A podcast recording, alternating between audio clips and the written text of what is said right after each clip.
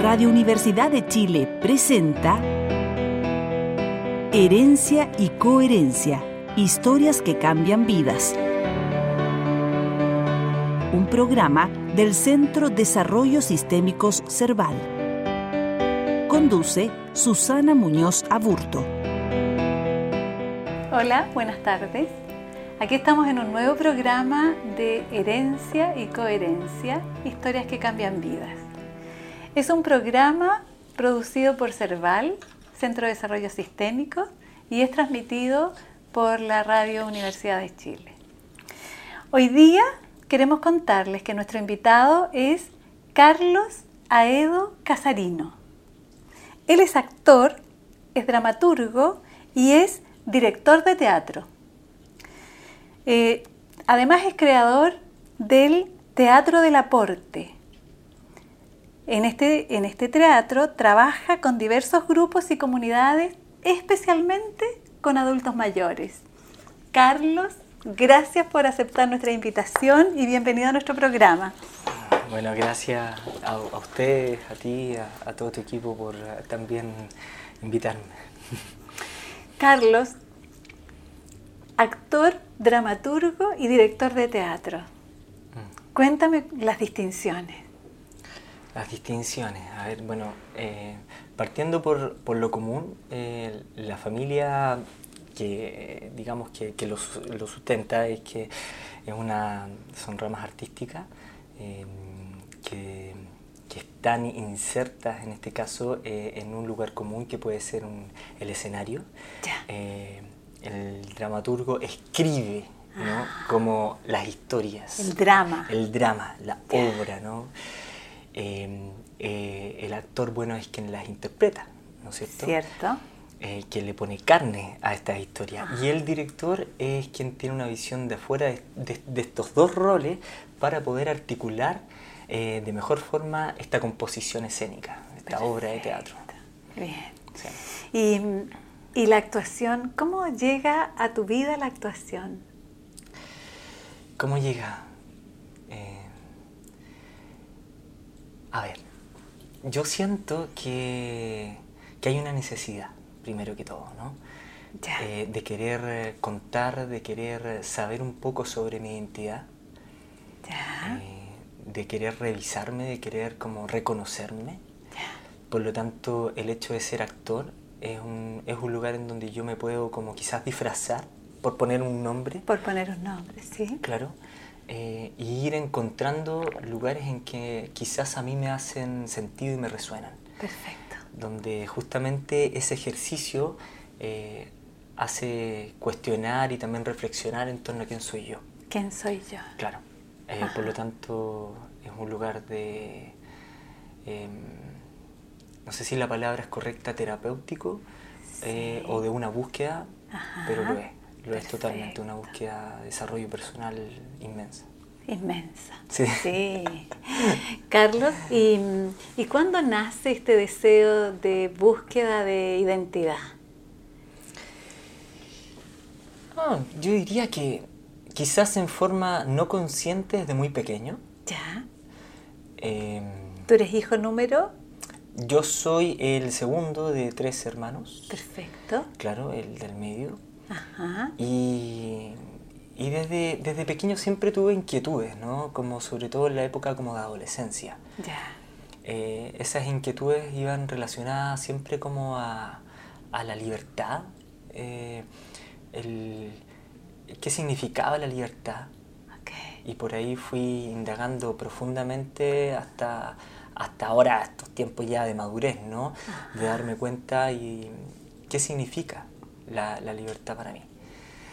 Y cuando el chico, no sé, pues, uno, uno partía desde lugares muy básicos, como por ejemplo decirle a mi padre eh, qué significa la cárcel, ¿no? Y pasábamos siempre como afuera de un recinto penal y a mí me, gustaba mucho como observar eh, los recintos penales, eh, me hice una especie como de fans o fanático de las películas de cárceles, de fugas, por ejemplo. Y, después fui entendiendo que había algo más profundo, ¿no? Como de, solamente encantarme como eh, sobre estos lugares que, guardan, guardan vidas. de reclusión. De reclusión, claro, y, tiene, y que tiene mucho que ver con, como con este encierro y, por, por cierto, la libertad. ¿no? Sin duda. por lo tanto, mi camino después fue inclusive a los 23 años aprox, ingresé a un recinto penal, en ese entonces la cárcel de Puente Alto, para poder investigar sobre, sobre un personaje que yo debía realizar. Ya. Un personaje como actor. Ajá. Y ahí me quedé 12 años eh, no privado de libertad.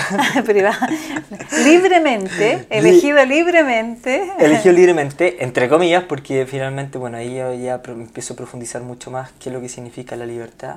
Hasta una persona encerrada puede también sentirse libre. Eh, pero empecé a hacer talleres y cursos eh, dentro de los recintos penales. Perfecto. Y estuve unos 10 años, 12, haciendo cursos en varios recintos penales de la región metropolitana encantándome por los, recintos, por los recintos penales y me sentía muy perteneciente además dentro de esos recintos. Paradójicamente a veces me sentía inclusive más seguro que en el medio libre, como dicen, ¿no? Después... El eh, medio libre. En el medio, en el medio libre es, es como el, concepto técnico, claro, que, que, se utiliza eh, eh, este, en los recintos penales para, para, diferenciar quienes están recluidos, encerrados en este caso, privados de libertad, y quienes están afuera en el medio libre, ¿no? De, esa forma lo, por lo menos lo, lo categorizan. Perfecto. Y bueno, y, y, después de eso yo dejé de trabajar en los recintos penales porque quise incursionar también como en el caso de las personas mayores, por ejemplo, trabajar en teatro con personas mayores y con otros segmentos sociales. Em, eh, siempre segmentos sociales que tengan eh, un lugar en común en relación a la segregación, ¿no? a la exclusión, un poco a la heterotopía. ¿no? Ajá. Y y, pero siempre dándome vuelta a este concepto de libertad. ¿Qué significa? Yo hoy en día eh, ya he ido como eh, entendiendo quizás, o me hace sentido más entender que la libertad eh, está relacionada a, a, la aceptación de uno mismo. ¿no? Pero para aceptarse uno mismo debe también tener una noción por lo menos de quién es uno. ¿no?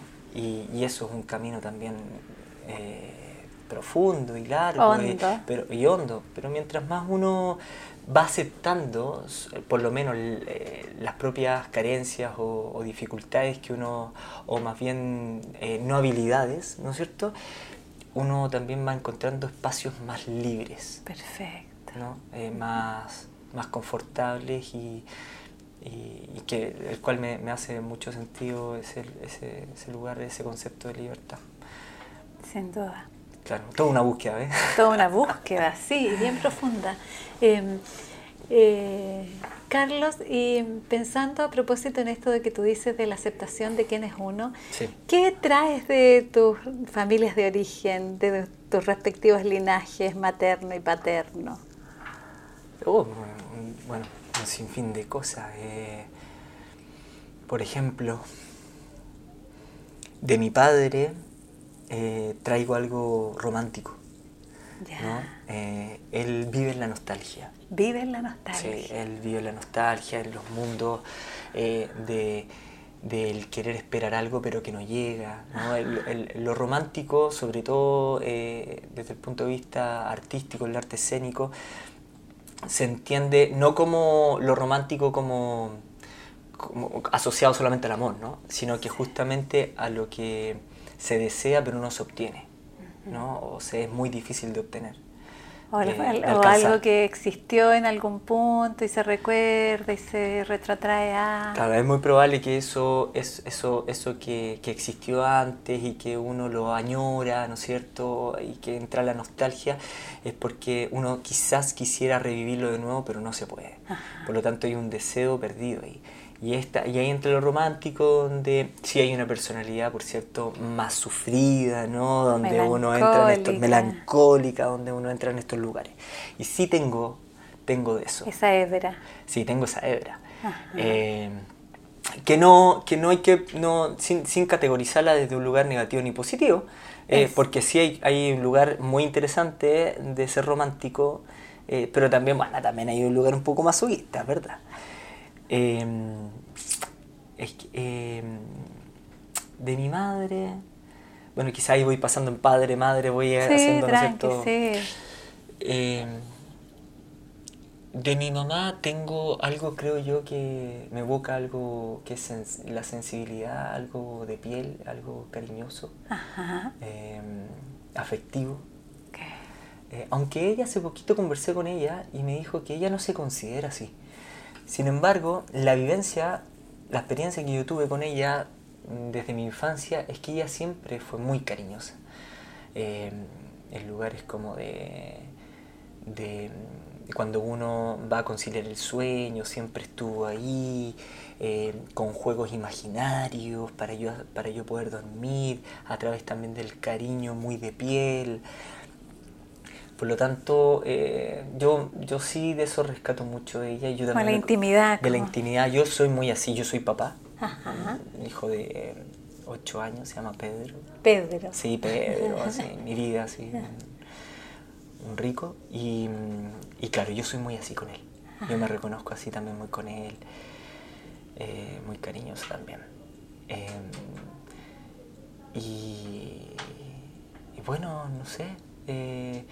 Hay muchos aspectos, muchos aspectos. Mi papá, por ejemplo, hay un lugar también como del trabajo, ¿no? De que él de que él le da una significancia tremenda al trabajo.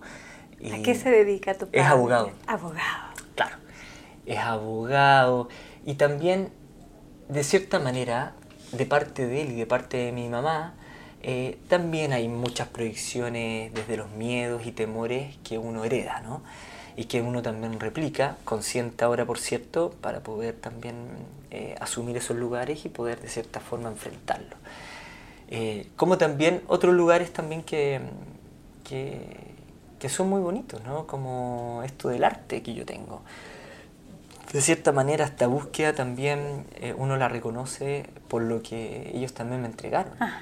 Eh, ¿Y de qué hebra viene el arte? ¿De qué zona? A ver. Respecto de las familias de origen respectiva. Mm. que lo podría, a ver, lo podría decir de, varias formas. Por un lado, un camino eh, que es más figurativo, más, más eh, más tangible que es eh, que mi mamá siempre, por ejemplo, este, no, nos llevaba a ver quizás ballet, ópera o qué sé yo, estaba muy preocupada como con nosotros también poder ver como hijos eh, espectáculos. Mi papá también, por cierto. Mi papá le gusta mucho el cine, cinéfilo, no se pierde ninguna película, aunque esté muerto, de cansado, igual va al cine. este, eh, es, muy, es, muy, bonito eh, reconocer eso, eso en él, sabe mucho de cine. Em, y, y, por otro lado, también esta beta artística, eh, ah, mi abuela también creo que contribuyó bastante en eso. Yo era de los que este, estaba en su cocina y escuchaba en el cassette de El Quijote de la Mancha, por ejemplo, ¿no? Ah. O la zarzuela o no sé qué, qué sé yo. Siempre había, música. siempre la música estaba en la cocina de mi abuela. En la cocina. ¿Materna? ¿Abuela materna? Abuela materna, sí. Ya. Poquito en la, en la casa de, nosotros con mis padres, eh, pero sí mucho en la casa de mi abuela, ¿no? Y, y después yo creo que eh, hay una beta interesante porque también me, me interesa el arte y esta búsqueda artística justamente por, por encontrarme yo mismo, ¿no? Y ahí, por cierto, creo yo que eh, hay un lugar de, una especie de carencia o vacío dentro de mi formación, ¿no? Eh, ya sea como este, desde la infancia, em, con la adolescencia, que hace que yo al no tener esas, esos lugares eh, de respuesta, de presencia, de qué sé yo, hace que yo pueda también buscar o reencontrarme después como o encontrar esta respuesta a través del arte. Perfecto. Claro. ¿Y mamá a qué se dedica o dedicaba? A mi mamá, mm, ella eh, estudió asistencia de párvulo. Ya. Eh, siempre me gustaron mucho las guaguas, ¿no? Los, niños, las, guaguas. Claro. y, y ella estudió eso y, se, y ejerció un año. Ya. Sí, se dedicó un año. Eh, después tuvo su primera hija, luego nací Tu yo, luego mi, exacto, mi hermana mayor Paula, eh, yo y luego Andrea, por lo tanto ella siempre nos ha explicado que, eh, que lamentablemente tuvo que dejar o postergar un poco, ¿no es cierto?, para, para nuestro cuidado y que, bueno, uno hoy en día ya se lo agradece eh, todo lo que ella, bueno, nada, pues, este, te- tuvo que dejar para poder hacer ¿no? otras cosas.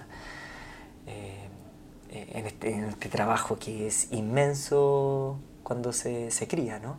Y que lamentablemente no es remunerado o, o a veces no reconocido. Sobre Eh, todo en los segundos. Sobre todo en lo segundo, Mm. claro. eh, en una sociedad, claro que a veces este, como que invisibiliza eso cuando es tremendo. Y mi padre, bueno, como ya había dicho, es abogado. La, Sí. Claro, abogado laboral. Por, por tanto, él, él lleva todo este lugar como también de, de la ley, de la normativa, ¿no? Como Sí. de- y de la culpa, muy fuertemente. Mi mamá también un poquito de la culpa.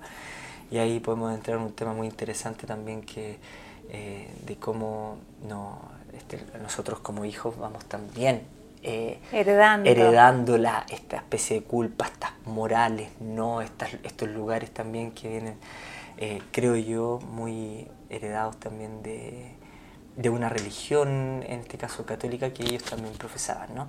Y que hoy en día ya no, ya no, no, no creen, es verdad, pero, pero sí, eh, ahí está, ahí hay un lugar. Sí. Sí. Es interesante esto de, a propósito de, de padre abogado y el interés por los penales, ¿no?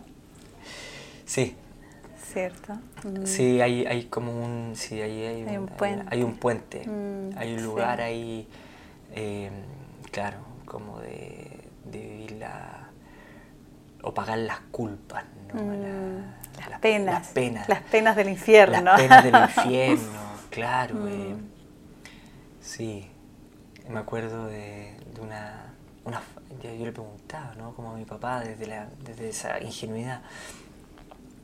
Eh, papá, y mira, ¿y ¿me puedes contar más de qué trata una cárcel? ¿no? Eh, cuéntame un poco más todas las inquietudes que uno va teniendo, ¿no? Y él, y él siempre me respondía así como, ah, bueno, si, interes, si te interesan las cárceles, entonces tienes que caer preso.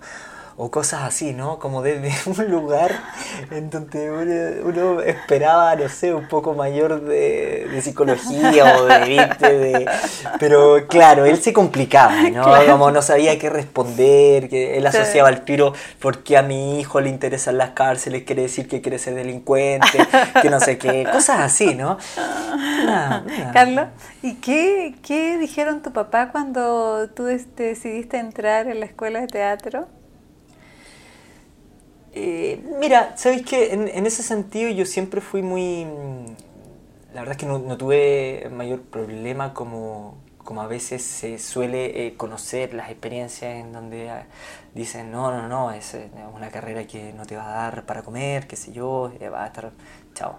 La verdad es que siempre sentí apoyo, Ok, desde un punto de vista por lo menos económico, que eso es gran cosa. Sin duda. sin duda. Y, y en el fondo ellos siempre se dieron este espacio de que si es que a mí me hacía sentido algo, probar y no cuestionarlo tanto. Genial. Sí, Genial. sí, es genial. ¿Cierto? Sí, es- desde ese punto de vista... Es, Es como si te interesa un la cárcel, ándate preso. Si te interesa el teatro, entra a la escuela de arte. Nunca lo había pensado así, algo, ándate preso, que está bien, ¿eh? Sí, claro. Genial. Qué, qué bonito que uno empieza como a, a, a revisar las miradas que uno puede tener de su Ajá. propia historia. Duda.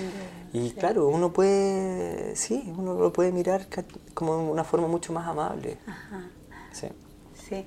Em, ¿Y qué ha significado, eh, Carlos, los personajes para ti? Em, los personajes, los personajes eh, como, como actor, como intérprete, ¿no? ¿Te refieres? ¿no? O como, como tú quieras, como... como yo quiera, claro. Eh, a mí me parece que, que significan un lugar eh, de protección, ¿no? ¿no? Como un lugar donde un lugar donde uno también pueda volver a, distanciarse eh, para tomar respiro y, y, volver a, entrar en, uno mismo, ¿no? Por lo tanto, son lugares que creo yo que todos tenemos también. Y yo nunca, yo, me acuerdo ¿ah? cuando mi mamá me decía, no sé si me vaya mucho el tema, pero me decía cuando chico, siempre como relacionate con alguien, con alguien de tu mismo nivel. Ya. Y yo en esa época yo decía, ¿qué significa, ¿qué significa mi mismo nivel? ¿Qué es, ¿Cuál es el mismo nivel? Y decía, a ver, ¿y cuál es mi nivel? ¿Cuál es mi nivel? Tremendo, ¿no? Entonces, ahora, ahora, ahora después del tiempo, uno puede como dimensionar todo lo que puede eh, repercutir, ¿no es cierto? Como que a uno le puede eh, como resonar eh, esa, tremenda, mm. impactar, ¿no? Esa, tremenda frase. Y que hace que, uno sin duda pueda ponerse en crisis, ¿no? Desde el punto de vista identitario. pero esa misma frase me lleva a los personajes. Ya. ¿no? Como a, esta, a, esta, a este experimentar eh, identidades, muchas identidades, ¿no? ¿Y cuál es tu vínculo con ellos, con los personajes? Uy, mira, eh, yo soy como tan apasionado, tan apasionado, tan intenso, que, que a veces me gusta este, este lugar como de, de locura, ¿no? De, de, acercarme demasiado. Eh, y en eso acercarme demasiado, eh, uno llega a estos extremos, por ejemplo, que si es que eh, uno tiene que hacer un, personaje de una persona privada de libertad, de poder ir y pedir una solicitud para poder entrar a un recinto penal, o que eso en realidad lo hacen muchos actores desde la observación, ¿no? Pero, pero lugares más como eh, más limítrofes, no sé, más exponerse un poco más. Por ejemplo, me acuerdo que una vez me tocó hacer un personaje, eh, tres personajes pequeñitos de víctima. En ese tiempo había una obra que se llamaba Verde Oscuro que hablaba sobre el abuso de... Nada en relación a lo que está pasando ahora, pero era como del abuso de, de, carabineros, ¿no? Entonces así se llama Verde Oscuro la obra. Verde Oscuro. Claro, esto hace unos 10 años atrás, un poco más. Y yo tenía que ser a tres personajes que víctimas en el fondo que lo, lo, como te pillamos por sospecha y te encerramos en calabozo y te torturamos, no sé qué, o abusamos, ¿no? Y hice, ponte un personaje chiquitito de un travesti, otro de un rapero, ¿no? Y otro como de un, un, joven en situación de calle, eh, muy propenso a, ¿no? a, entrar y salir de las cárceles, ¿no? Como vulnerable tremendamente.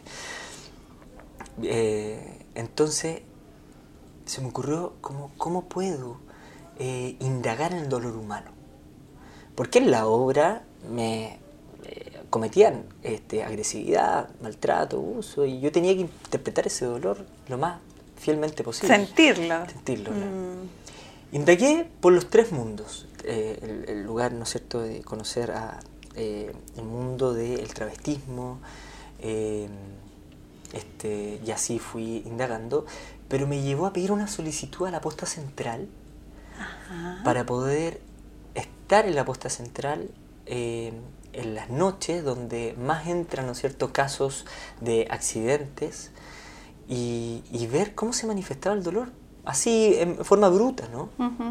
Como el dolor El dolor físico, exacto. Eh, agónico, ¿no? Primero entenderlo desde ese órgano. Y bien, y ahí me fui, me fui a instalar allá, eh, me pasaron una bata, me acuerdo. Eh, los doctores de ahí me dijeron, tiraban la talla, ¿no? Me decían, doctora Edo, me decían a mí. Doctora Edo, ¿cómo está usted? Este, este es el otro caso, ellos sabían que yo estaba por una observación, pero para ellos era como un juego. Y me acuerdo que, claro, llegaron casos tremendos donde la agonía del dolor salía, salía con todo su ímpetu. Entonces, esto de llevar como la actuación eh, tan, a, tan a fondo me gusta porque también me hace conocer o siento yo que me hace conocer a veces desde una superficialidad, pero a veces no.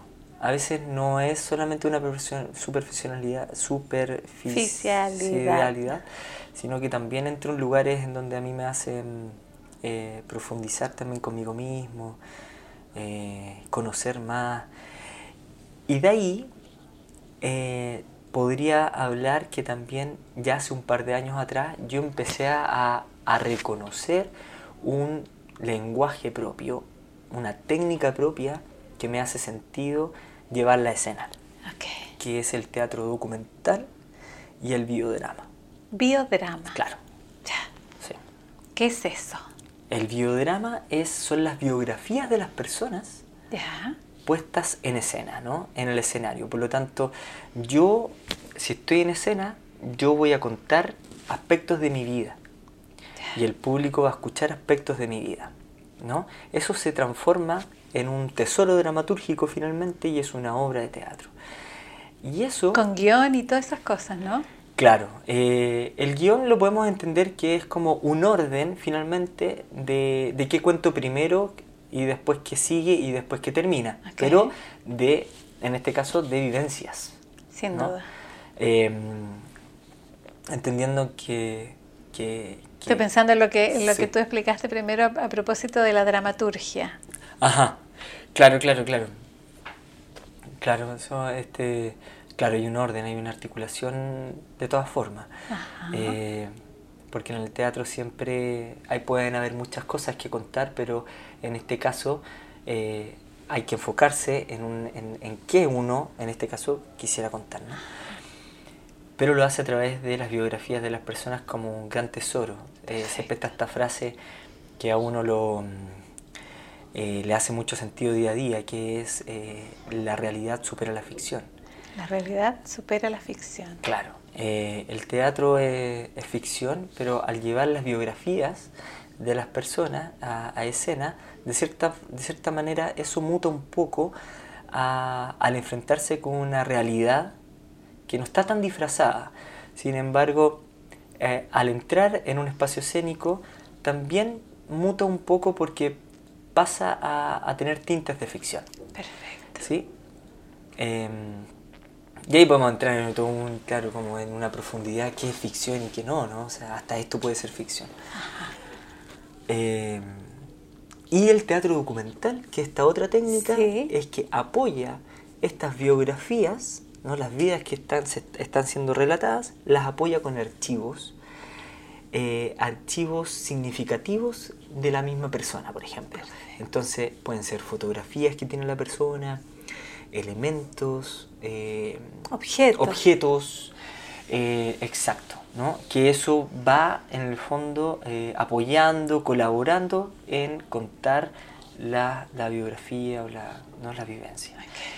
Y ahí he hecho dos montajes con, ese, con esa técnica y ahora voy por un tercero que me tiene muy contento. Genial. Feliz. Eh, el primer montaje fue hablar sobre nueve personas mayores de la comuna de Puente Alto. Esa obra se llamó Club Social. De ahí nació mi compañía, que se llama una compañía de teatro, que se llama también Club Social. le, puse el mismo nombre, ¿no? Como de la primera obra. Y esta es una obra que hasta el día de hoy ha tenido funciones, eh, donde se invitó a nueve personas mayores de la comuna de Puente Alto sin tener ninguno de ellos nueve alguna experiencia artística. Que eso es otra cosa muy interesante también, particular de mi trabajo, de invitar no actores de formación, sino que mm, a cualquier persona claro, eh, como también como, como que el escenario eh, pueda también ser un, lugar para todos y no solamente para algunos. Hay un lugar político también, ¿no? social profundo en, tratar de, poder eh, este, generar eso que donde siento yo que hoy en día cobra más sentido. Sí sobre todo cuando las instituciones eh, están tan desacreditadas hoy en día y los actores y el teatro también es una institución. Por lo tanto, eh, el darle un escenario a, a las personas, a, a los intérpretes, se le llama elenco ciudadano. Elenco ciudadano. Claro, es como un nombre que se le ha puesto. Em, eh, es fantástico. Sí. Y después de, de, contar la vida de esas nuevas personas mayores eh, en torno a un club social, ¿no? que van, van jugando cartas, van hablando de sus vidas, haciendo toda una revisión de lo que se arrepienten y de lo que no se y de las cosas que han hecho y un sinfín de cosas. Que sé, entonces eh, esta obra se articula en eso y después pasamos dos años después a hacer una obra con inmigrantes. Ya. Que se llama 40.000 kilómetros y, y, es una obra que también cuestiona eh, este, este lugar de pertenencia, eh, que se, que, como la sociedad también, la mirada social que tenemos sobre la inmigración y sobre nosotros mismos, ¿no? Eh, em, a la hora de, de, hablar sobre un otro, de la otra edad. Em, tratamos de hacer como un cuestionamiento con respecto a, a la clasificación. A propósito de los juicios, los a propósito de los juicios, los mm. prejuicios, fundamentalmente mm. el trabajo apela mucho a eso. A eso a ese trabajo de, cuestionar un poco eh, sobre cuando, cuando segregamos sobre los prejuicios, por ejemplo. Y ahora lo que me tiene más contento es que después de años de investigación sobre una temática que me, que me mueve mucho, que es hablar sobre la precariedad de las personas mayores y sobre la invisibilización que tiene la sociedad en relación a, a, cómo se, se este, eh, segrega o, excluye em, o infantiliza o minoriza eh, o, lleva, o utiliza o lleva a lugares de también bastante de precariedad y de miseria a las personas mayores, me parece que es necesario hablar hoy en día, sobre todo en el contexto social en que estamos. Y para aquello eh, empecé a, a, realizar un trabajo eh, hace tres años aprox con cuatro personas mayores de la comuna de La Granja eh, y ahí estoy trabajando muy felizmente en un centro cultural que se llama Espacio Mata eh, de la comuna de La Granja con un equipo maravilloso este, que me dan completamente como esta libertad de poder crear y eh, tengo una noticia muy buena porque el, el 16 de julio de este año se va a estrenar esa obra eh, en el Teatro Sidarte, en la sala principal, que es un teatro muy emblemático también porque es el teatro del, del sindicato de actores, ¿no? Eh, por lo tanto cobra una relevancia enorme a la hora de poder como abrir espacio en este caso para hablar sobre una temática que que en todo este tiempo no se ha sentido bastante marginada. Sin duda. Así que ahora se viene ese trabajo. Me voy, por ejemplo, mañana a Teno, eh, a, a, la casa de, de, una de ellas, de Mila. Mila es una de las protagonistas ¿no? como de, de, esta obra, junto con dos personas mayores y, y, una cuarta persona mayor que tiene 87 años, que se llama mm. Corsita Córcega es su nombre, le decimos Corsita cariño, y ella es un personaje omnipresente, donde me sacó un poco de roncha ponerla omnipresente, porque quería estar en el escenario ella y todo, pero logramos, logramos finalmente hacer un personaje maravilloso a través de una, una voz en off, ¿no? que va circulando durante toda la obra, que es su voz, porque también eh, durante el proceso... Eh, Corsita ha tenido que también tener la precaución eh, en meses determinados del año de poder quizás no ir a ensayo o qué sé yo, por eh, quizás un lugar para poder proteger su salud, de autocuidado, de autocuidado en el fondo, que es su decisión y tomar totalmente comprensible y todo, por lo tanto generamos este personaje muy presente así. Carlos, y en ese sentido, ¿qué significa la repetición para ti? Estoy pensando en el teatro. Sí, que... sí, la repetición, bueno, la verdad es que nosotros siempre hablamos de que no hay repetición em, tan exacta, ¿no? o sea, que siempre hay algo nuevo. Que si bien es cierto, uno puede entender que cada, cada función es una, una, una repetición de, de, la misma obra, sin embargo, eh, nosotros los actores o quienes trabajamos en esto, eh, siempre decimos que cuando ocurren las repeticiones cuando está muerto. Un poco... Como en conserva. Claro, como que hay algo no vivo. Hay algo no vivo. Claro, porque lo vivo siempre es algo nuevo. No algo que, que, te, que, te hace vivir los presentes, por lo tanto no, no, no, no termina siendo una repetición, ¿no? Eh, es algo diferente. Eh, creo que la repetición... Eh, la repetición de coreografía, no solo en el teatro, también en, la vida. A mí me parece que generar, si, si, si uno lo piensa como un hábito en relación a un orden, eh, a una estructura sistemática, ¿no?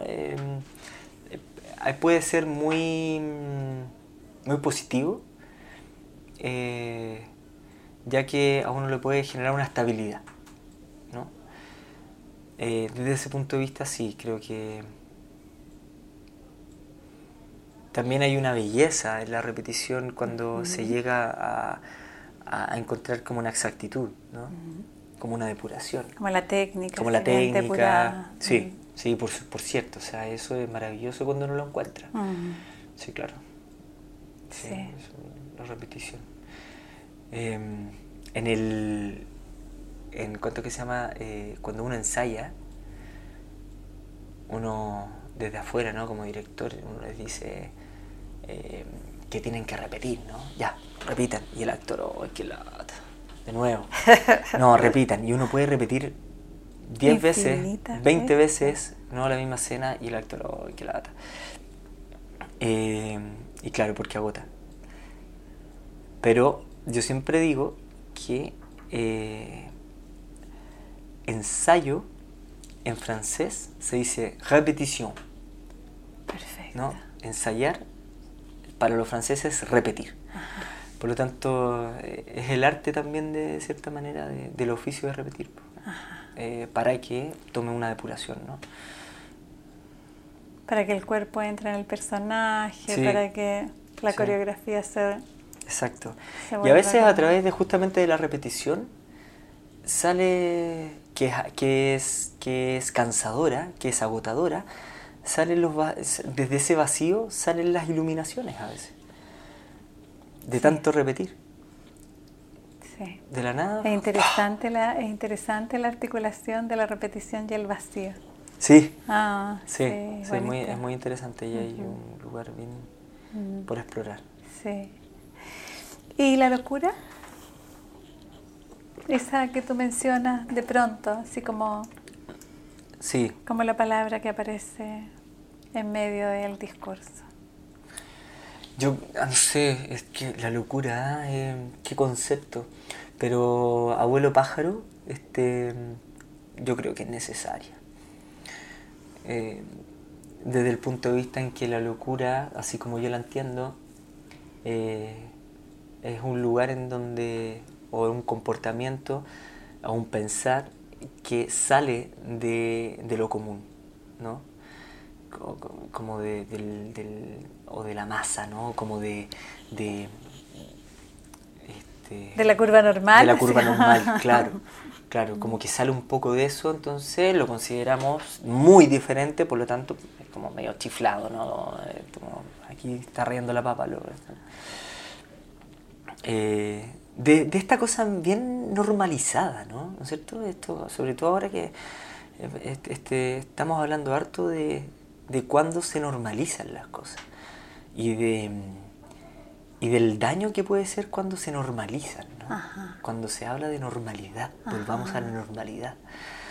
Mm, eso es como a ver qué es normalidad primero que todo, eh, cuánto uno ahí este, llega como a, sobrepasar, eh, a, violentar también a un otro que no siente que es normal, ¿no? cuando hablamos de eh, heteronormado, ¿no es cierto?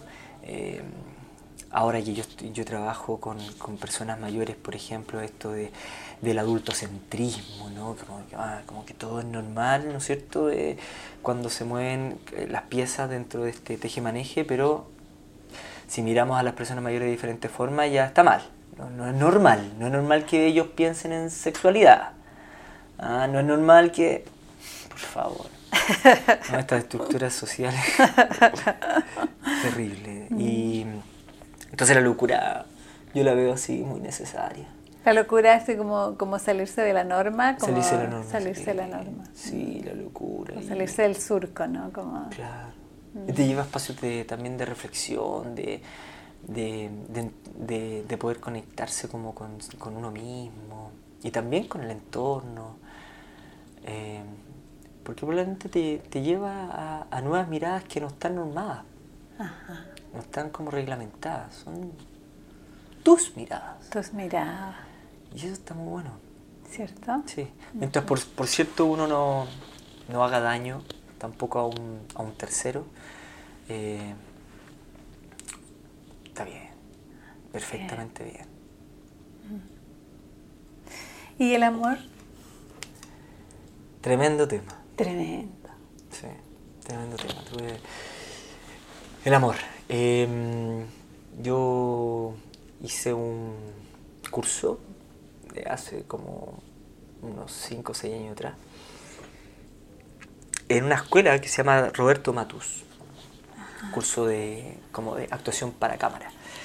Actuación para cámara. Actuación para cámara, sí. Y Roberto, quien también este, es el profesor ¿no? de estos cursos, o uno de los profesores de estos cursos, em, nunca voy a olvidar que me dijo, él entraba en un lugar que le hacía mucho sentido, que a mí también me hace mucho sentido, por cierto, que es partir estas clases de actuación para cámara, eh, donde sabemos que el ojo, el lente de la cámara, captura todo, hasta la mentira, ¿no? porque es un ojo muy desarrollado, es superior al ojo humano, por lo tanto hasta el más mínimo detalle lo capta, por lo tanto uno, uno tiene que intentar siempre llegar a esos lugares de mucha comodidad, tranquilidad, eh, o comodidad desde la intranquilidad o incomodidad que uno quiera representar, pero hacerlo en forma natural, orgánica, en el fondo es eso. Y él partía dentro de esta premisa, como estas clases, eh, tratando de hacer ejercicios en donde nosotros podamos también reconocernos, ¿no? Esto de meterse dentro de nosotros mismos y poder ir reconociendo algunos aspectos. Me acuerdo que uno de los ejercicios fue como describir el, tu pieza, tu dormitorio, describirlo. Entonces uno iba y decía, aquí está mi cama, tiene una, una, almohada un poco dura, de este porte, tiene, hay una frazada de tal y tal característica, con tal color, aquí a este lado. La idea era detallar para que todos los demás pudiéramos realmente entrar en ese espacio y ubicarlo. Bueno, cuento corto, tratando de no hacer la media introducción, es que él iba, en el fondo, de, los relatos que nosotros íbamos teniendo, iba sacando algunas, algunas miradas, apreciaciones que él tenía de cada uno por ahí. No sé cómo llegó a, este nexo del amor, pero me dijo, le iba diciendo a cada uno como el, talón de, Aquiles, ¿no? La fragilidad. La fragilidad, claro. Eh, y de pronto me dice, ¿y tu talón de Aquiles? Tu fragilidad, ¿no? Es el amor. oh, tremendo, que el amor es que me están diciendo el amor. ¿Qué me dijo? ¿Qué me dijo en medio? Claro, como que este, que te digan el amor es, inmenso. No lo, no lo, supe bien leer en ese entonces y ahora, ahora con el tiempo sí ha sido un tema para mí donde siempre trato de, ir revisándolo. Y lo que te puedo decir con respecto al amor es un lugar difícil, eh, complejo, em, de mucho miedo, de mucho miedo a poder eh, sentir amor y de entregar amor. Mm. Eh, por lo tanto, un lugar, claro, que me da, me da pena, porque qué más lindo que el amor. Yo lo he experimentado, yo he sentido mi vida amor. Y siento que también me han amado. Y es hermoso. Y, y, y que cobra total significancia a la hora de, qué significa la vida también. ¿no? Entonces el hecho de tener temor Como a poder amar, claro, miedo, a poder, a que te amen, amar, y que tiene mucho que ver también como con que este amor se vaya, el desamor, de comprenderlo, la pérdida, el abandono, o el abandono, ¿para qué decirte? Pues ahí... ahí... Ahí yo pienso en la hebra, en la hebra nostálgica de tu padre. Claro, claro, claro, eh, eh, tiene mucho que ver ahí. Ah. Ahí hay, un, lugar que es directo, totalmente directo. Ah. Eh, entonces, a mí me, cada día me confronto más. Eso es. Cada día, eh, hace, un, hace ya un tiempo, eh, se me metió en la cabeza que la vida hay que vivirla con riesgo. Eh, que la vida hay que... Y amar es un riesgo. Y amar es, también es parte de un riesgo. Sí. Sin duda. Sí. es salir también de ese lugar que uno conoce que quizás está, entre comillas, confortable. ¿Ah? O no. O no, o no también, claro, pero también pasa a ser un lugar conocido, exacto. como la prisión. Exacto, como la prisión. Ajá. Entonces, hay que, hay que, la vida, la vida hay que vivirla con riesgo y vivirla concho y, y, tratar de experimentar y tirarse a la piscina y, y, y no digo que esto es como una, una, frase, o sea, como que algo que es resuelto, que yo ya por decirlo está listo. No, o sea, tiene, a la hora de ponerlo en práctica es súper complejo. Así que, y todos los días me pego costalazos y me doy cuenta de, de, de mis mecanismos de defensa, de, mis boicot, de un sinfín de cosas a la hora de, tener una relación, por ejemplo. Ah. Pero eh, me parece que cuando inmediatamente entro en estos lugares de asumir esta realidad y de expresar esa realidad para que los demás conozcan, creo que es un camino en donde, eh, donde confronto el, temor y el miedo y, me siento más libre. Sí. Asumiendo también esa condición, pues, claro. Sí, pero el amor, el amor. es el amor. Oye, pero el amor, el amor con uno mismo, ¿eh? qué lindo. O sea, por ejemplo, cuando uno vuelve a ser niño eh, y a despojar la cabeza, y a, conectarse con esos lugares sin temor, sino que sentirse protegido, en confianza y de, esos lugares no evaluativos, ¿no? Censuradores, porque si es tan maravilloso, eso es amor consigo mismo, con uno mismo, porque uno se está mostrando como es, feliz, en plenitud, en completa libertad. O sea, el amor y la libertad sí, están súper de la mano. Totalmente de la mano, pero ya sí, sí. vamos caminando juntos. Ajá, sí. Sí. Igual me atrevo a preguntar que el miedo al amor sería el miedo a qué? Al abandono. Al miedo al amor. Sí, como en un principio podría decir al abandono, pero también algo... Es como... Mira, no, quizás ahora la marcha, si lo pienso bien, también puede ser como a, algo maravilloso que, que se acaba. A, una entrega, a una libertad quizás, a experimentar la libertad que se acaba. Y que has arrojado a la nostalgia o a la pérdida o a la melancolía. Claro. Mm. Mm. Claro, eso puede ser. Es como hablando como del vientre, ¿no? Como este lugar tan confortable. Como la matriz. La matriz, ¿no? Que esa matriz está y de pronto ya no está. Ya no está más. Claro. Nunca más. Nunca más. Ah. Sí. En, teatro, bueno, ahora tratando de trabajar este nuevo proyecto, eh, uno indaga un poco en lo siniestro, ¿no? Sí. Eh, y lo siniestro, eh, está explicado un poquito como en que lo cercano en algún momento se vuelve lejano. Entonces lo conocido, ¿no? la matriz, lo pleno, lo confortable, lo libre, en algún momento eso se pierde y se desconoce. Se invisibiliza, como en lo cotidiano. Invisibiliza. Entonces, eso ya es siniestro. Es como, ¿por qué? Si lo tenía, lo tenía, estaba ahí y ahora no está. ¿Qué pasó? ¿No? Tan cercano y de pa. Tan cercano que dejé de verlo, algo así, ¿no? Claro. Y de pronto ya no estuvo más. Ya no, ya no estuvo más, claro. Siniestro. Sí, pues.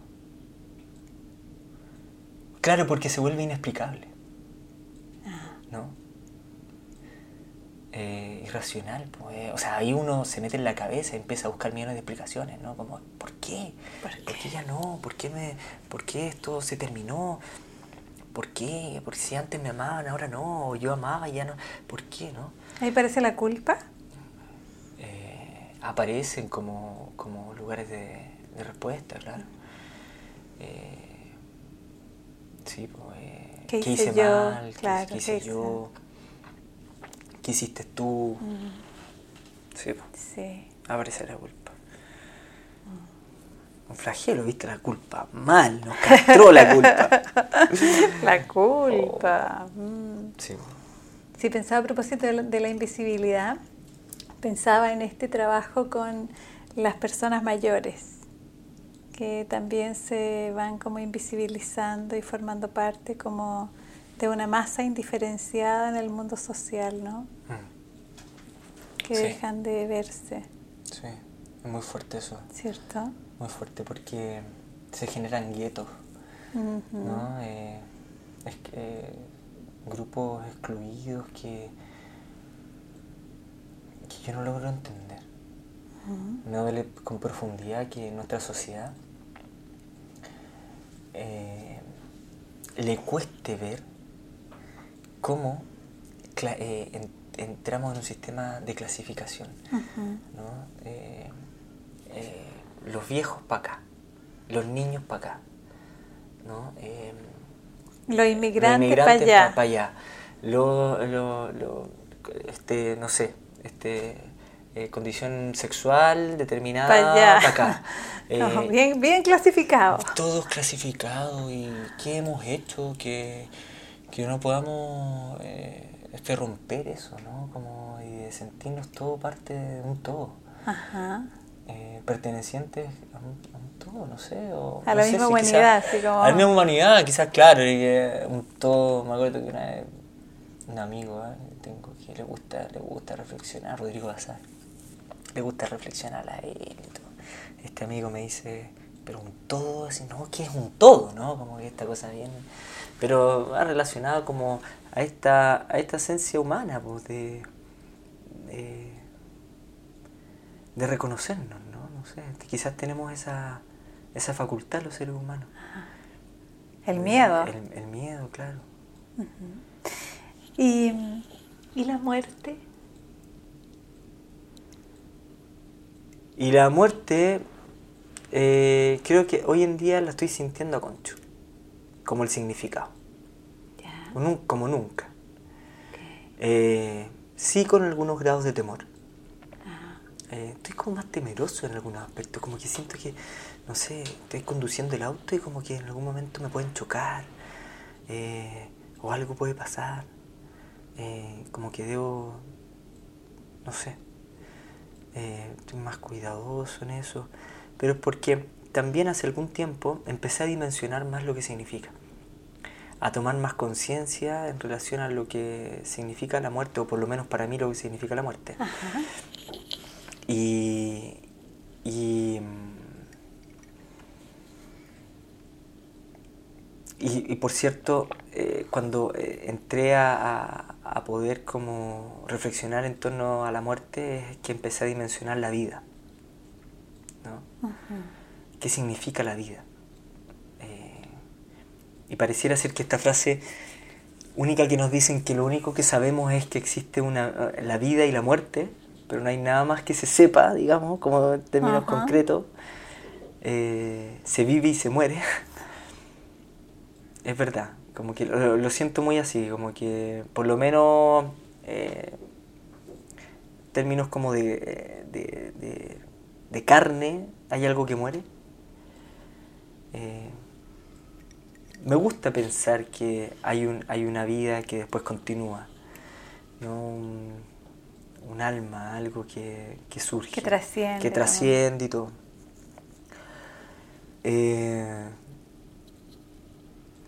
pero la muerte, claro, ahora está mucho más presente, como al dimensionar más la vida, que, que minuto a minuto eh, hay una vida que va pasando. Y que nos podemos ir acercando más también a este lugar de muerte. Ajá. A propósito de la precariedad, ¿no? Como la precariedad de la vida. De trabajar con los adultos mayores, que ellos como... Sí, ahí tengo una conexión en eso, sí, no es por nada que yo trabajo con personas mayores.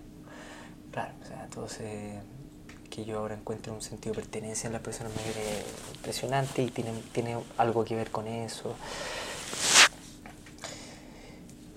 Saber que ellos en, etariamente ¿no? Eh, ya tienen una especie de recorrido, trayectoria y que probablemente visualizan esta muerte de diferentes formas, eh, no sé si más cercana o no, pero lo que me ha tocado por lo menos cuando he trabajado con personas mayores es que la mayoría se siente más desinhibida, sin tanto temor, como sintiendo como que...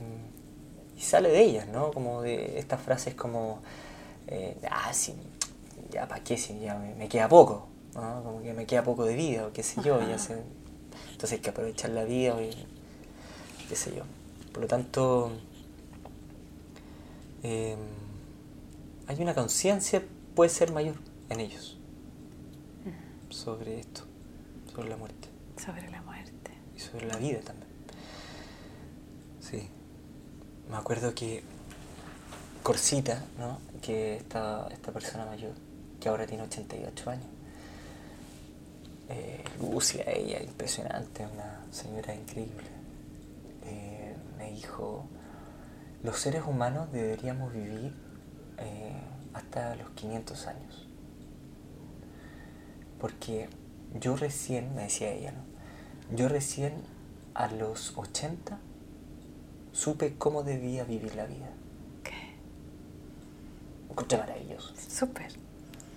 Qué suerte que lo logró. Muchos no lo logran. no, claro.